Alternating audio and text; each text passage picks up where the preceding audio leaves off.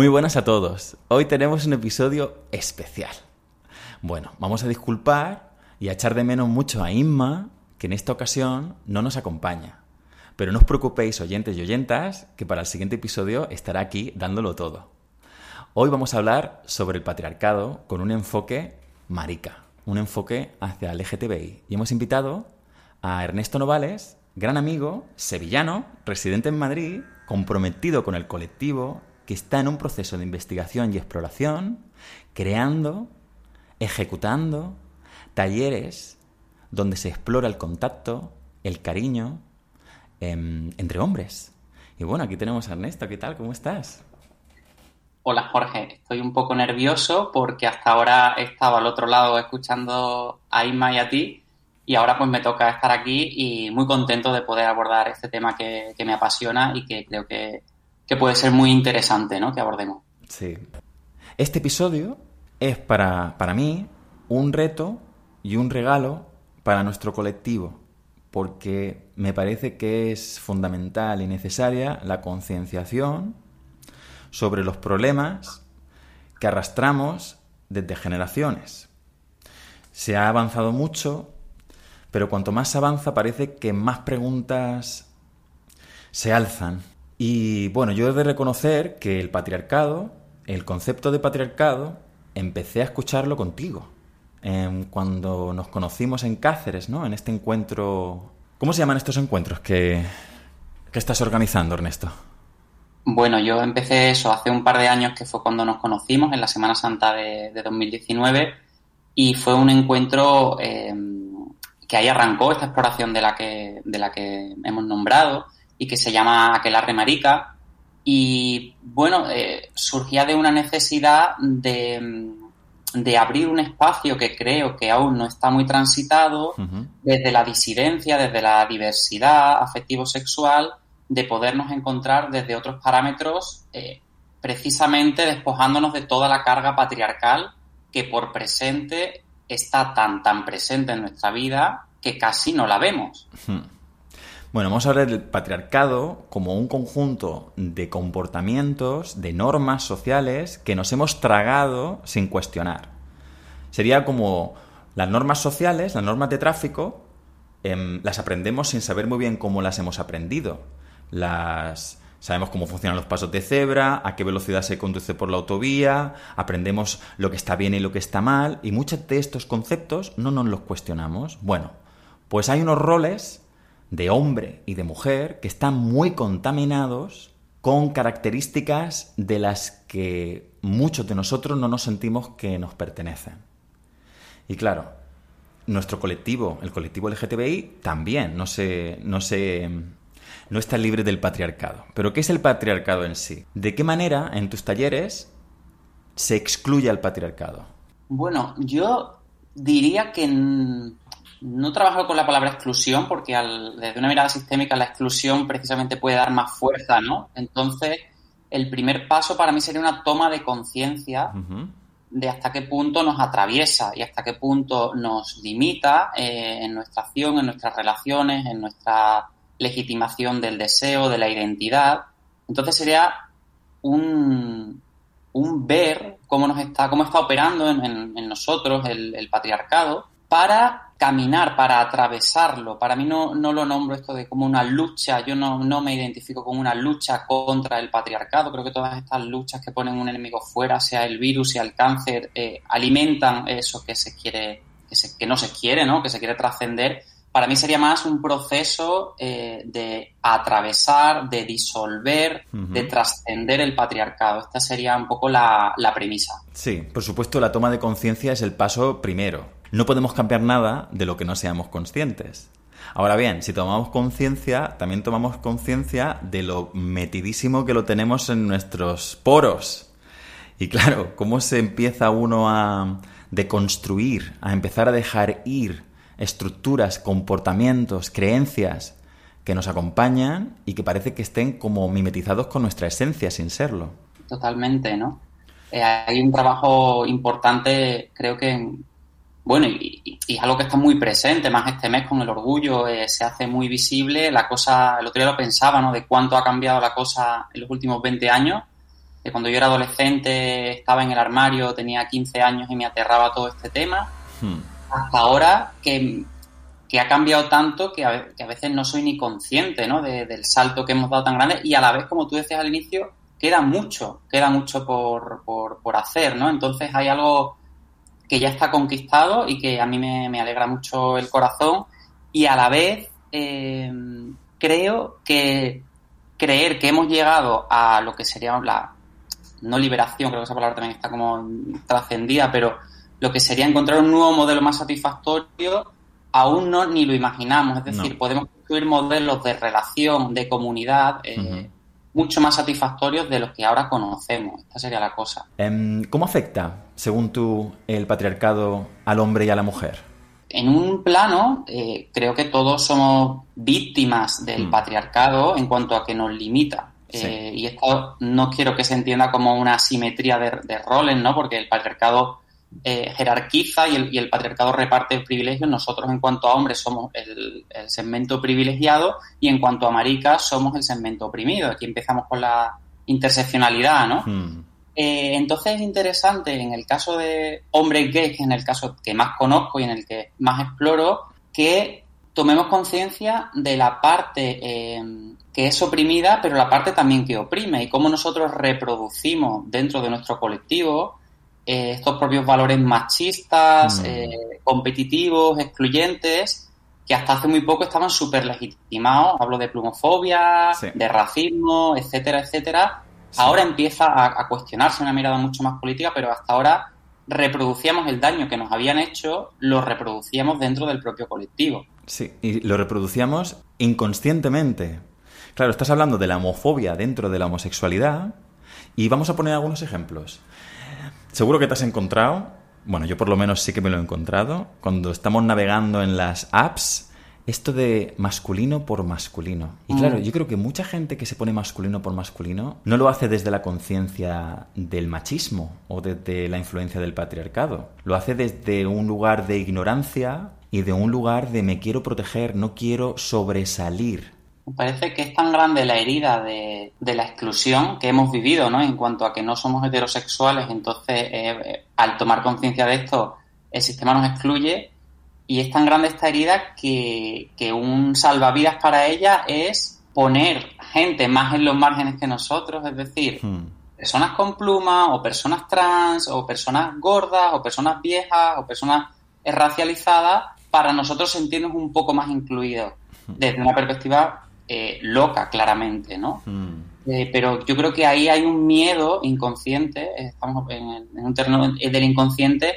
donde para proteger esa parte o, permitir esa pertenencia que necesitamos, en vez de hacerlo reconociendo lo que somos, pues al final recurrimos a tener que eh, reproducir este sistema de exclusión para sentirnos un poco menos maricas o un poco menos excluidos. Hmm. Como que intentamos reproducir la inclusividad de los heterosexuales sin darnos cuenta que nosotros somos una minoría y excluimos a parte de nuestro colectivo.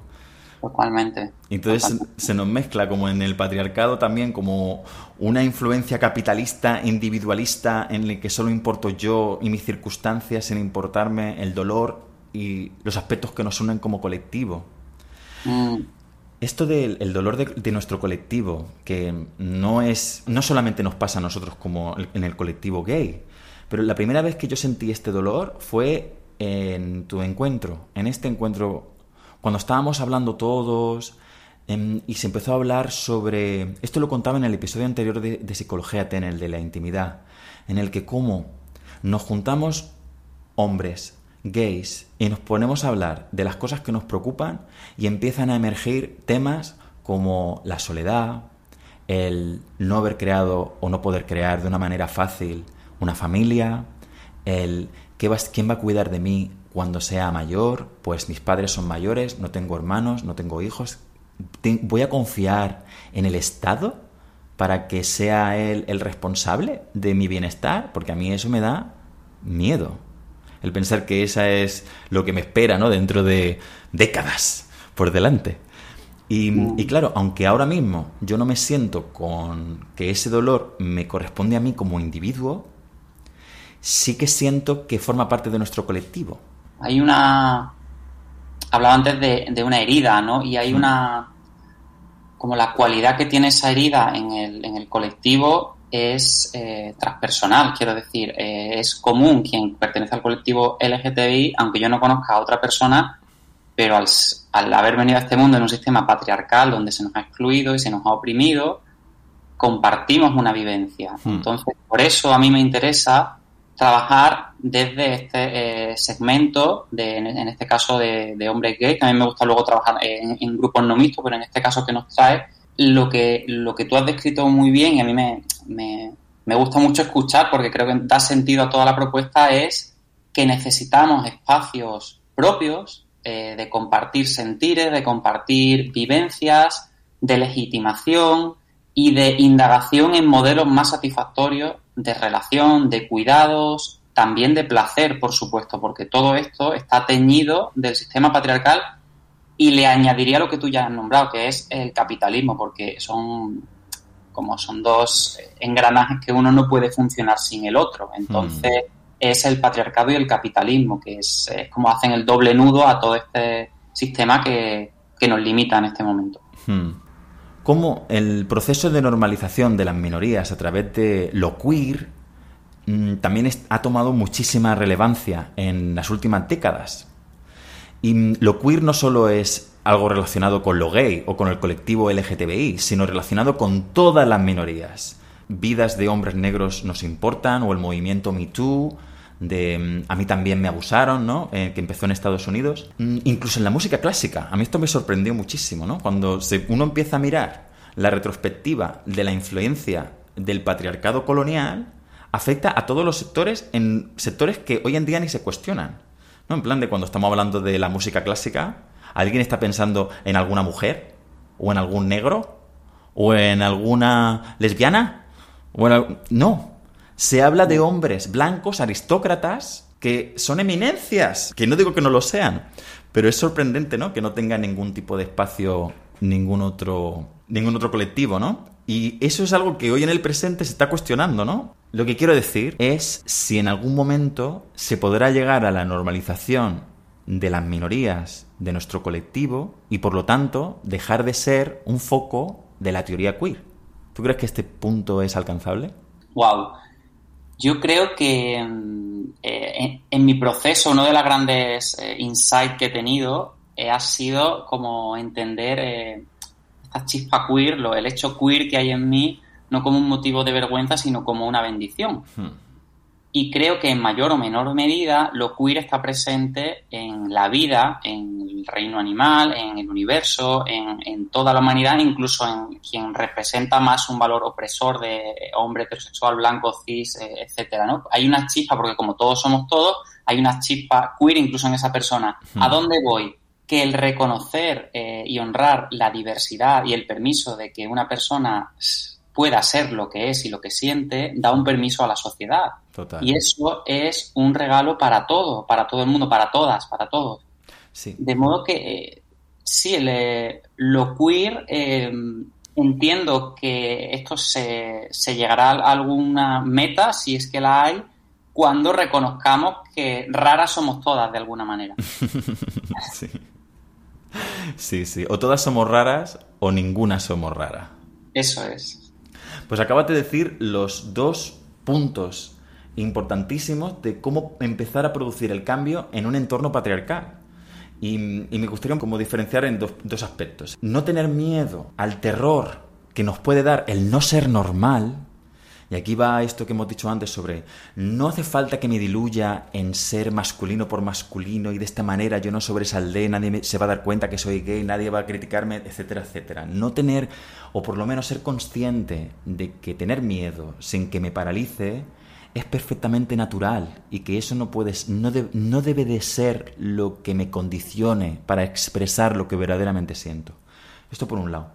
Y por otro lado, dejar de suponer y simplificar y empezar a experimentar, a experimentar lo que siento por dentro, con miedo, sin miedo, pero empezar a experimentar lo que siento.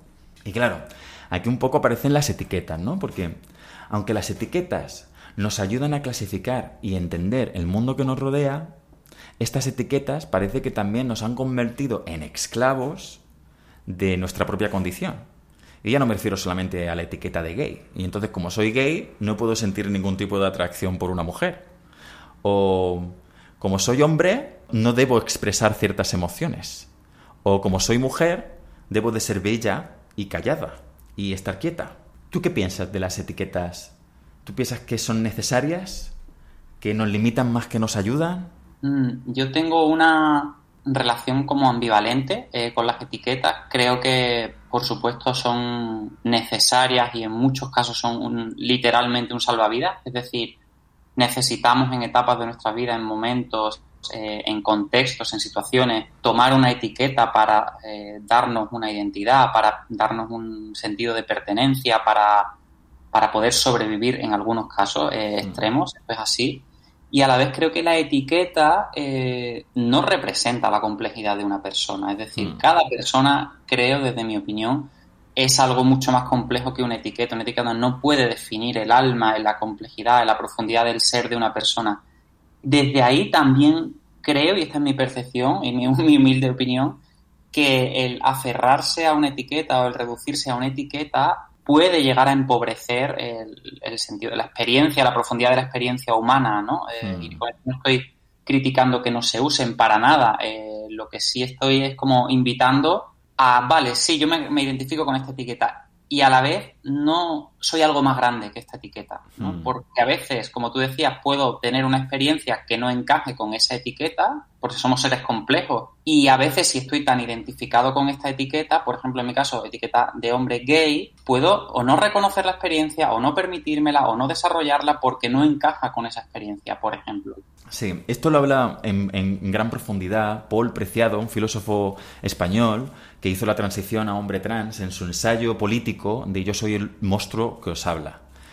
Y en este monstruo ¿no? que se define, se define como monstruo no porque sea una aberración, sino porque es el que se muestra, el que no se quiere diluir, y me parece un, muy, potente, muy potente el presentarse de esa manera en una conferencia de psicoanalistas en París, que los puso a caldo. Bueno, en los cuales yo, aunque no sea psicoanalista, como psicólogo, me afecta bastante. Hablando de la homosexualidad dentro de, y lo pongo entre comillas, lo que se ha considerado históricamente trastornos, em, la homosexualidad ha estado en los diagnósticos estadísticos clínicos como enfermedad mental hasta 1973 hasta antes de ayer.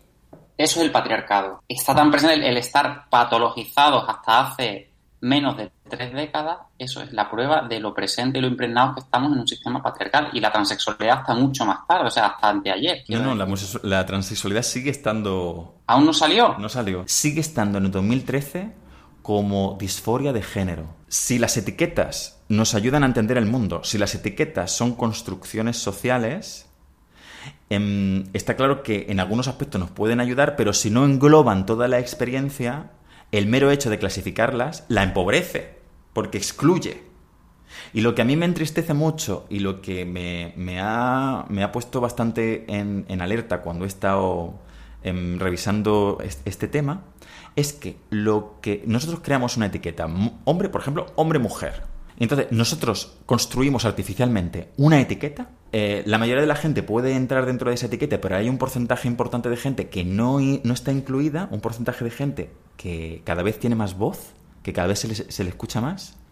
Y sin embargo, esta etiqueta artificial que no incluye toda la experiencia, la gente que ha creado esta etiqueta, que la asume como propia, que la asume como real, como indiscutible, se toma también la libertad de tratar a esta gente que no encaja en esa etiqueta artificial como enfermos mentales, que rozan la psicosis.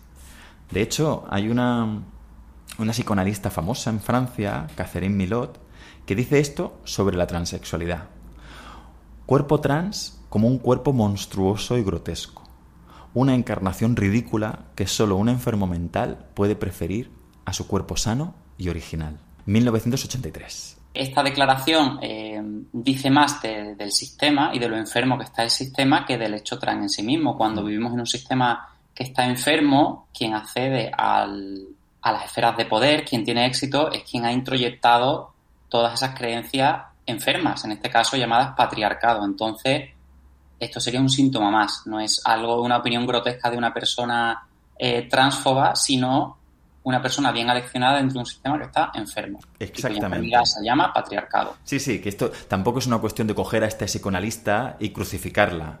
Para nada. Sino que es simplemente una víctima más del patriarcado de una manera inconsciente. No es que ella tenga nada en contra de las personas trans. Simplemente dentro de lo que ha estudiado, de la manera en la encorsetada en la que lo ha estudiado, también hay que ponerlo en el contexto de la época, que es el psicoanálisis más freudiano, más lacaniano, más patriarcal, que estamos hablando del siglo XIX, cuando empezó todo esto, principios del siglo XX, ¿no? Y, muchos de esos conceptos siguen estando como muy en vigor, ¿no? Y, pero claro, hay una actitud que yo pienso que ya no es una cuestión patriarcal, que es una cuestión más del ser humano, que ocurre transversalmente a todas las disciplinas. Sí, todo lo que no se entiende se excluye. Si, por ejemplo, en química cuando se perdía masa de algo que se quemaba, se decía que eran pérdidas insensibles, pérdidas que no había que darle ningún tipo de importancia. No sé quién puso una campana encima de una vela y entonces vio que no toda la vela se consumía. Y entonces dijeron, ¿y la masa no cambiaba?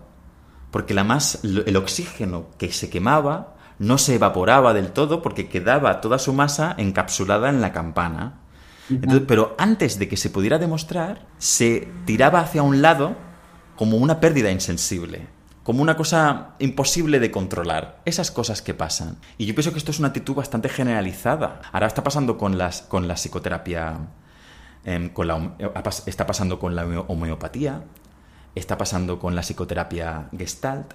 Todo lo que no encaja de una manera total con el modelo científico significa que no es ciencia. Y bueno, un poquito menos de arrogancia, ¿no? Entre todos. Si la ciencia no llega, no significa que no sea científico, significa que la ciencia todavía no llega. Totalmente, totalmente. Se me ha olvidado antes comentar, porque hemos dado un ejemplo de los talleres, el círculo de hombres que ocurrió en el primer encuentro que hiciste en Cáceres en 2019 en los Aquelarres Maricas, que por cierto, Menudo nombrecito, ¿les pusiste? Sí. O ¿Qué, ¿Es un provocador o qué? Sí, yo en, terapia eso llegué a verlo y nada, pues lo, reconozco, me lo... ya está, es lo que hay y es desde donde me muestro, desde un punto provocador que también solo con el título ya mueva algo a quien lo, a quien lo vea. Sí, porque bueno, no es que aquelarre no significa que sean unos encuentros donde se maten a corderos y os bebáis la sangre, ¿no?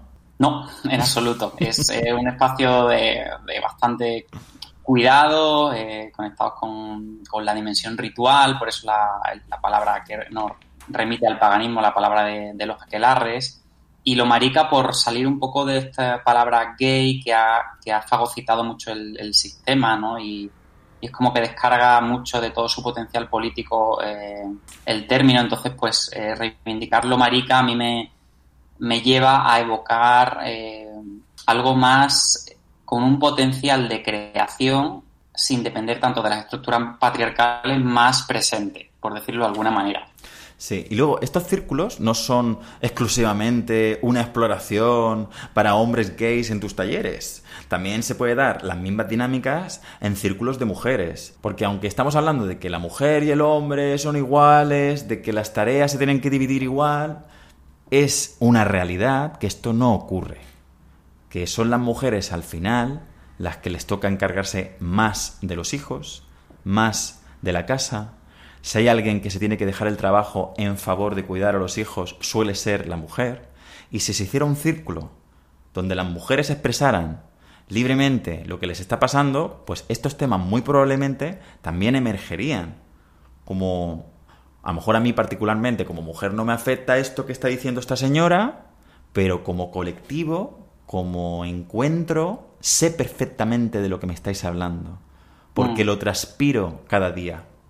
Hay una hay un tema de género muy potente, ¿no? Y estamos socializados en el, en el género, en el binarismo de género, y cada género está asociado a, bueno, a unos valores, tiene unos permisos y tiene una carga, ¿no? Eh, hace poco, en la Semana Santa de este año, hice con una amiga un encuentro eh, mixto para hombres, para mujeres, eh, donde hicimos un ritual y en el ritual nos separamos por género, ¿no? No había personas que, tuvieran un conflicto con ese binarismo, entonces nos permitió separarnos. Yo me fui con los hombres y mi compañera se fue con las mujeres y ocurrió una cosa muy curiosa y es que en un compartir, ¿no? Una especie de compartir de palabras, de sentir, es un momento como muy conectado con la vulnerabilidad, de mucha apertura, de mucha intimidad, teníamos un guion y una estructura eh, y íbamos a hacer lo mismo, ¿vale? Pues los hombres lo hicimos en unos 10 minutos y las mujeres lo hicieron en 45. Y claro, luego comentando toda esta jugada nos conectó con esto que ya no es personal, sino que es eh, de género y es cómo los hombres estamos educados para compartir lo emocional, cuánto espacio al emocional le damos a nuestras vidas, cuánta necesidad hay de visibilización y de ser escuchada en la mujer. Y eso, a día de hoy, por toda la carga eh, de género vinculada al patriarcado, es muy diferente. Y eso fue una pequeña prueba eh, de cómo nos afecta claramente. Claro, inconscientemente, incluso desde la conciencia de que tú estás intentando de construir, tanto en ti como en el colectivo, no podemos evitar, no podemos obviar la influencia que todavía sigue teniendo en nosotros.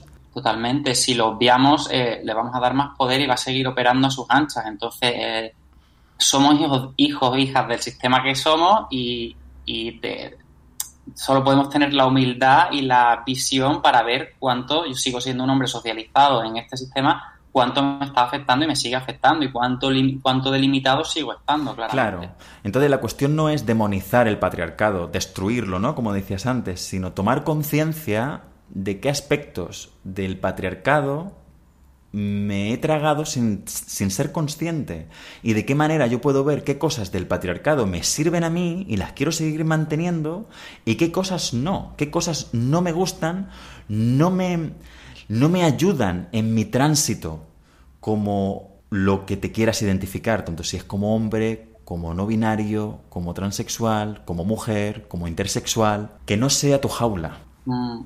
Pienso, esto es un tema súper, eh, muy potente y delicado, el tema de género, eh, de dónde quedan las masculinidades, las feminidades, el, el, hombre y mujer como género en este, en este contexto, ¿no? Más eh, donde emerge y se visibiliza todo lo que no es binario y las identidades trans por fin les estamos dando un, un lugar, están, empiezan mm. a ser vistas.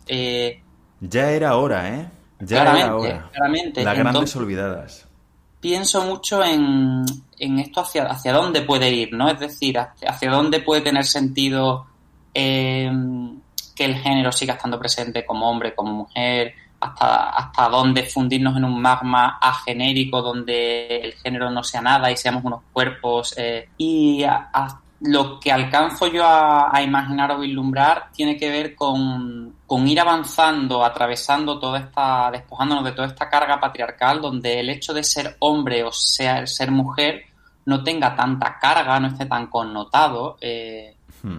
no sea tan castrante, tan castrador, es decir, por ser hombre no tengamos esta falta de permiso de conectar con nuestras emociones, con nuestra vulnerabilidad, por ser mujer no estén... Eh, prohibida el acceso a la rabia o la expresión del enfado y de la ira, por ejemplo. Hmm. Y quiero imaginar que deconstruyendo el significado de los géneros puede que no sea tan importante en un futuro eh, la identidad de género. Esto hmm. ahora mismo eh, creo que sí es muy importante, y, pero creo que modificando un poco toda toda la estructura que sostiene el patriarcado puede hacer que nuestra relación con el género sea mucho más sana. Sí, la verdad es que en el, patriarcado y la, identidad de género o cómo expresamos ciertas emociones, nadie en general cuando se define se siente presa de cómo siente o de las cualidades que ha aprendido. Las siente como parte de su identidad. Yo, en terapia esto es una cosa que eh, ocurre muchísimo. Cuando se expresa, por ejemplo, a través de la rabia, un número de emociones muchísimo más diversa.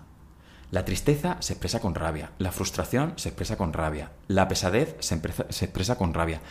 Y la persona que lo está haciendo no está siendo consciente de que tiene una hiperasociación de la rabia y que eso le condiciona. Si yo me expreso con rabia, pero lo que yo estoy necesitando es un abrazo, difícilmente me lo van a dar. Y yo no me estoy dando cuenta de que esta rabia me impide expresar lo que realmente estoy sintiendo.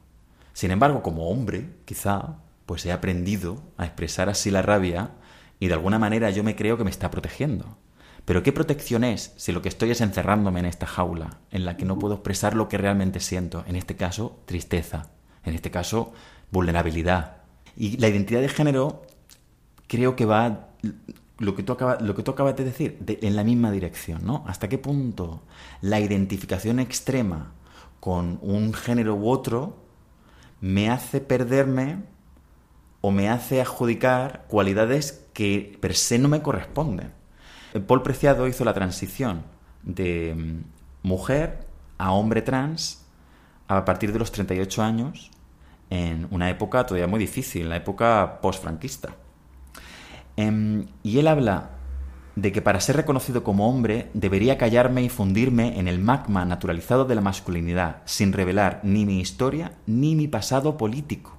El mero hecho de expresarlo, el mero hecho de no querer caer en la transexualidad domesticada con el anonimato de la masculinidad normal, esa es la verdadera jaula patriarcal.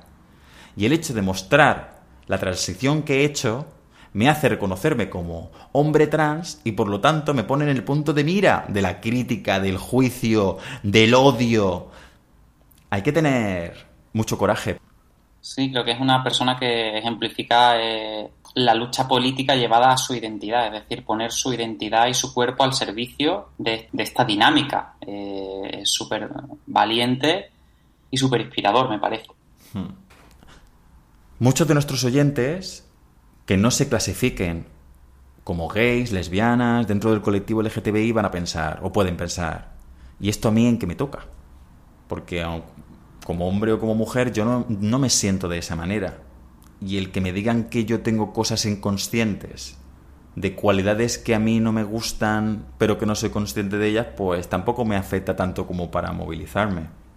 En este punto, a mí me gustaría que habláramos un poco sobre lo que son las preferencias ¿Y dónde termina mi preferencia y dónde empieza la discriminación? Wow, qué línea tan fina, qué línea tan fina y a la vez eh, qué claro esos dos polos, ¿no? De lo que es una preferencia y lo que es una discriminación. Cuando vuelvo a lo de antes, ¿no? Cuando el sistema está lleno de opresiones, de violencias y muchas de ellas, creo que la mayor violencia para mí es la invisibilización de tantas violencias. En muchas de esas violencias y opresiones pasan eh, desapercibidas, normalizadas, invisibilizadas y legitimadas, ocurre que a veces puedo tener una confusión más o menos consciente de cómo puedo expresar mi preferencia y como no tengo herramientas para expresarla clara y honestamente, tengo que recurrir a patrones discriminatorios. Hmm. Esto, eh, quien sea usuario de Grinder eh, en nuestro colectivo, campa sus anchas, vamos, es el pan nuestro de cada día. Hmm. El Grinder es una aplicación gay con un contenido de contacto sexual superficial bastante generalizado. Vale, para mí la, diferencia entre discriminación y, y, preferencia es cuando la preferencia es exclusiva. Cuando el mero hecho de tener una preferencia significa que no puede caer nadie del otro lado. Una cosa es eh, definir qué prefiero, es decir, si prefiero... Em, ¿Mortadela o berenjena? Efectivamente. ¿Qué me gusta más en este momento? ¿Qué es lo que prefiero? ¿Qué es lo que más me puede interesar en este momento? Y otra cosa es eh, establecer una línea donde digo todo este colectivo, no, fuera que además suele coincidir con colectivos que a nivel eh, macro social están ya de por sí oprimidos. Entonces lo que hacemos es reforzar y no estoy diciendo que una persona tenga que tener un encuentro de una cita o un encuentro sexual con alguien que no le atrae, ni mucho menos, solo que podemos afinar el lenguaje para eh, definir nuestra preferencia sin incurrir en, en eso que, de la discriminación, que tiene mucho que ver con el lenguaje negativo, como este colectivo no, Hmm. y en tomar la parte por el todo, ¿no? Las personas somos seres muy complejos, multidimensionales, llenos de matices y eso lo podemos reducir a una característica muy concreta de un aspecto eh, físico de esa, por ejemplo, de esa persona. Hmm, sí, sí. un poco sí. Y no solamente a nivel sexual. Por ejemplo, artistas de la farándula de la posguerra, como por ejemplo Carmen de Mairena, han sido objeto de mofa y ridículo durante décadas. Incluso formando parte del colectivo, me he sumado a estas risas sin ser consciente de lo que estaba haciendo. Y mi mente ahora está en otro lugar y me siento, no avergonzado no es la palabra, arrepentido quizá, sí, yo creo que es más arrepentimiento, ¿no? De, de cómo gente que ha luchado sin ningún crédito y una estructura social patriarcal colonial los ha destruido y sin embargo han seguido luchando, abriendo puertas por todos nosotros que nos reímos de ellos. A mí esto me parece ya casi perverso. Mm, sí, es como lo que hablamos al principio de, como repetir opresiones, ¿no? Yo como que he sido oprimido, voy a encontrar una persona que esté eh, más en la escala baja de este sistema que jerarquiza y voy a, a, repetir esa opresión. Yo recuerdo en mi adolescencia, en mi primera juventud, donde tenía mucha carga de homofobia interiorizada y de machismo, que necesitaba, como creía que necesitaba aferrarme a ella para poder encontrar un lugar en esta sociedad dentro de que yo no era eh, una persona heterosexual. Entonces, eh, sí reproducía cuando veía gente con plumas o gente femenina o personas trans, sí reproducía estas eh, exclusiones eh, para yo sentirme decir, no, yo soy normal, yo aceptame porque por favor yo soy normal, yo no soy como ellos, ¿no? El monstruo es aquel. Hmm, sí, sí. Y, y, también voy a hacer una pequeña confesión. Dentro de que yo ahora estoy mucho más abierto de lo que era unos años, unos años atrás, todavía siento como que tengo cierto nivel de dificultad. Mm, hay un movimiento de gente joven liberalizadísima a nivel sexual y a nivel de transgrediendo todas las etiquetas y yo no sé muy bien cómo moverme en este magma. Y entonces tiendo a retirarme. Dentro de que no tengo ningún tipo de animadversión y tengo todo el respeto, realmente tampoco sé muy bien cómo moverme hacia... ¿Es algo que me, que me gusta? ¿Es algo que no?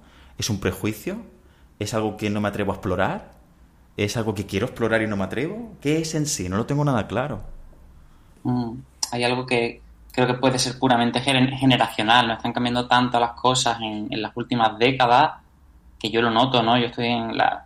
Eh, soy de la década de los, de los 80 quien está en, a finales de los 90, alrededor de los 2000, eh, ha nacido en otra sociedad, ha, madurado su sexualidad en otra sociedad, su identidad de género en otra sociedad muy diferente a la mía. Por tanto, hay una eclosión de visibilidad de, de todas las identidades trans, de lo que significa ser marica y tal, que siendo a lo mejor llevándonos 10, 15 años, es que estamos muy lejos por, por, por generación. Y esto también yo creo que es humano reconocer los límites que tenemos y que igual, igual que nosotros hemos llegado mucho más lejos o nos hemos abierto mucho más que personas que ahora son de nacieron en los 60 o en los, en los 70 incluso. Hmm, sí, sí.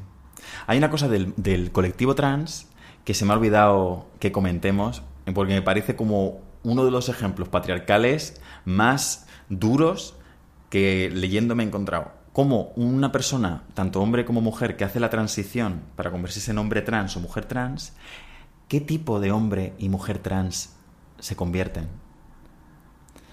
Como que no digo que esto sea lo generalizado para todas las personas que han hecho la transición. A lo mejor es lo que más se nota. Pero en mi época ya de, de jovenzuelo en Barcelona, en la década de los 2000 y tal, fue cuando yo empecé a tomar contacto con el colectivo trans y todas, eh, y sobre todo con mujeres trans. Y eran todo mujeres despampanantes.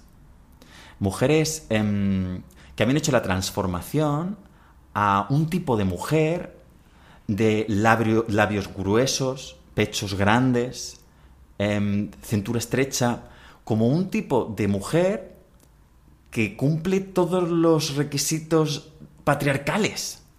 Y... Claro, yo lo conecto, perdona, con, lo que decía antes de cómo de fijado están las categorías de género, ¿no? Eh, cómo en la medida que podamos ir trabajando sobre estas categorías, es decir, redefiniendo qué significa ser hombre y qué significa ser mujer, eh, reconstruyendo atributos, y reconstruyendo cómo se articulan las relaciones entre estos géneros, creo que más sana puede ser nuestra identificación, nuestra identidad de género y en el caso de las personas trans ya se está viendo que en el, en el paso de tiempo de 20 años todo esto se ha diluido mucho. ¿Por qué? Porque los referentes están transformándose constantemente. Hmm. Sí, sí, sí.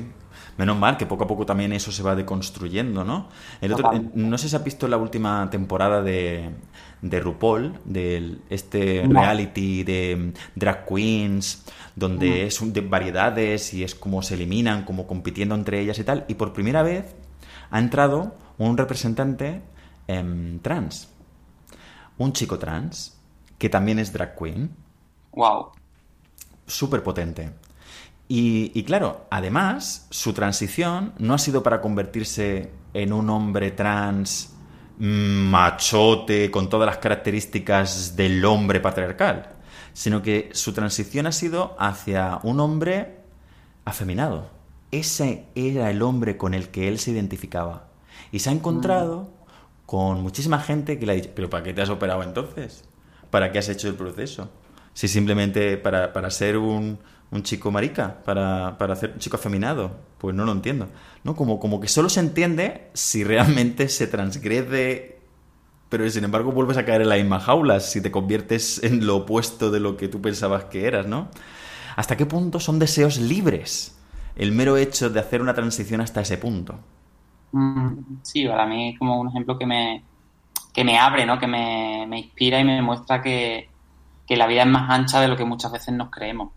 Incluso también, eh, también hay un movimiento dentro de, esto de empezar a cuestionárnoslo todo, cuestionarnos todas las etiquetas, el cuestionarnos que la masculinidad o la feminidad tenga que estar relacionados con los órganos sexuales. Una persona que se sienta mujer y haga la transición de hombre normativo a mujer trans, ¿hasta qué punto hay que hacer la transición completa para ser una mujer de verdad. Y de hecho sigue estando el estigma este de eres una mujer operada o todavía estás sin operar. Como si eso cambiara cómo tú te sientes. Como si eso fuera lo principal. Sí, afortunadamente creo que es de las cosas que están cambiando y uno de los pasos que ha logrado el, colectivo trans es, es, ese, ¿no? Como reconocer la identidad, que una persona se le pueda reconocer que es mujer o es hombre porque así lo siente más allá de sus órganos sexuales y de las operaciones o no que haya hecho, del proceso de hormonación o no que haya hecho, de la expresión de género que pueda tener, que esa es otra, ¿no? De cómo le gusta hmm. vestirse o cómo le gusta maquillarse o no. Eh, bueno, es como, al fin y al cabo, es como algo de, de qué legitimidad damos al propio deseo, la propia necesidad, perdón, de la, de la persona de, de ser aquello que siente, hmm. sin más sin más. Mm. Sí, y bueno, en breves días realizas un taller. Pues vamos a hacer un grupo pequeñito por el tema, bueno, esta circunstancia que tenemos también de pandemia y tal, pues yo me siento más cómodo haciendo un encuentro íntimo, entonces bueno, seremos unas personas o así, y, y, nada, para reunirnos en el bosque a, a hacer lo que como humanidad venimos haciendo durante milenios, que es eh, mirar las estrellas, cantar, bailar y celebrar la vida. Volver a ser niños, que esto es algo que se nos ha perdido ¿no? en el proceso de crecimiento.